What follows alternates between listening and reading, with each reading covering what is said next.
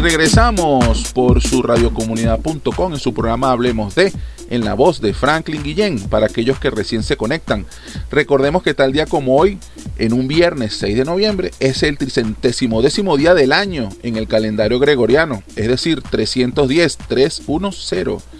Y es el 311 para los años bisiestos. Quedan tan solo 55 días y se acabó el 2020. Vayan viendo que van a regalar para el 24 de diciembre.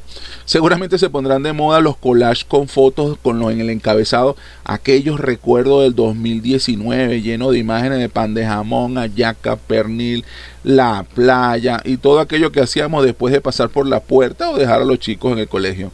Señores, podemos decir que llegó Pacheco a Caracas. Es una frase muy venezolana que se dice cuando llega el frío a Caracas o a otra ciudad de Venezuela. El origen del nombre Pacheco viene dado por el floricultor galipanero Antonio Pacheco, que vivía en el Ávila en la época de la Caracas de los techos rojos y bajaba a la capital para vender sus flores de Navidad. Entonces, bueno, esa bajada coincidía con la llegada del frío decembrino a inicios de noviembre, entre otras cosas. Y bueno, hoy por hoy este, esta expresión llegó Pacheco, se extendió por toda Venezuela. En 1960, Abraham Lincoln es el primer presidente republicano electo en la historia de Estados Unidos. Bueno, recordemos a este ser, a este personaje, flaco, languiducho, sombrero de copa, barba y su política de precisamente liberar a la esclavitud, liberar cero esclavitud. En 1991 deja de existir oficialmente la KGB, la Agencia de Inteligencia y de Policía Secreta de la Unión Soviética.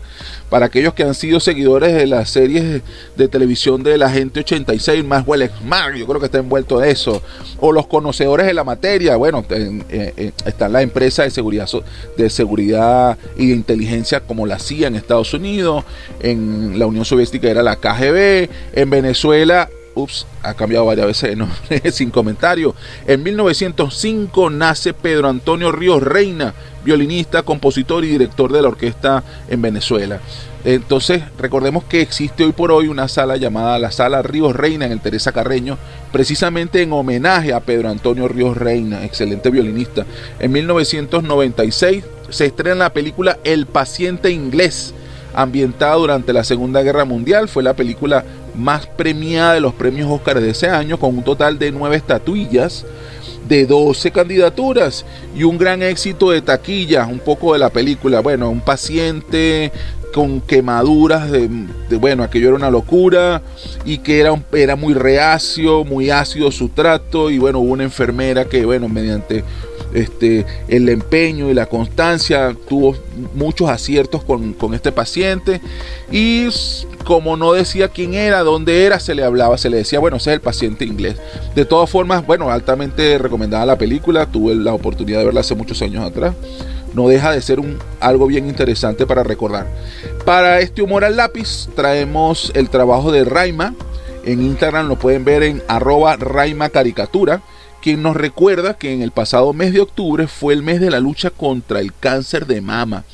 No es que se celebró el cáncer de mama o la lucha del cáncer de mama, es simplemente recordar o incrementar los niveles de seguimiento y control para esta enfermedad flagelo que bueno, eh, eh, no, hay más nada que decir.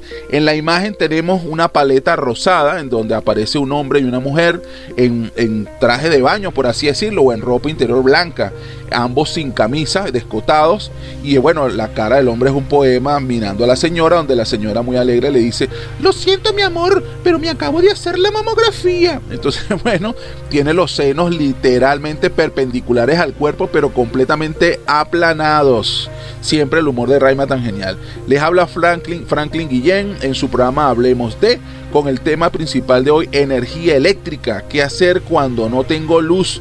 Existen maneras de poder generar yo mismo para mi consumo la energía eléctrica. ¿Qué requiero para mantener o mejorar mi calidad de vida eléctrica saludable? Pero primero, vamos a escuchar algo de música antes de iniciar nuestra tertulia de hoy. Suénalo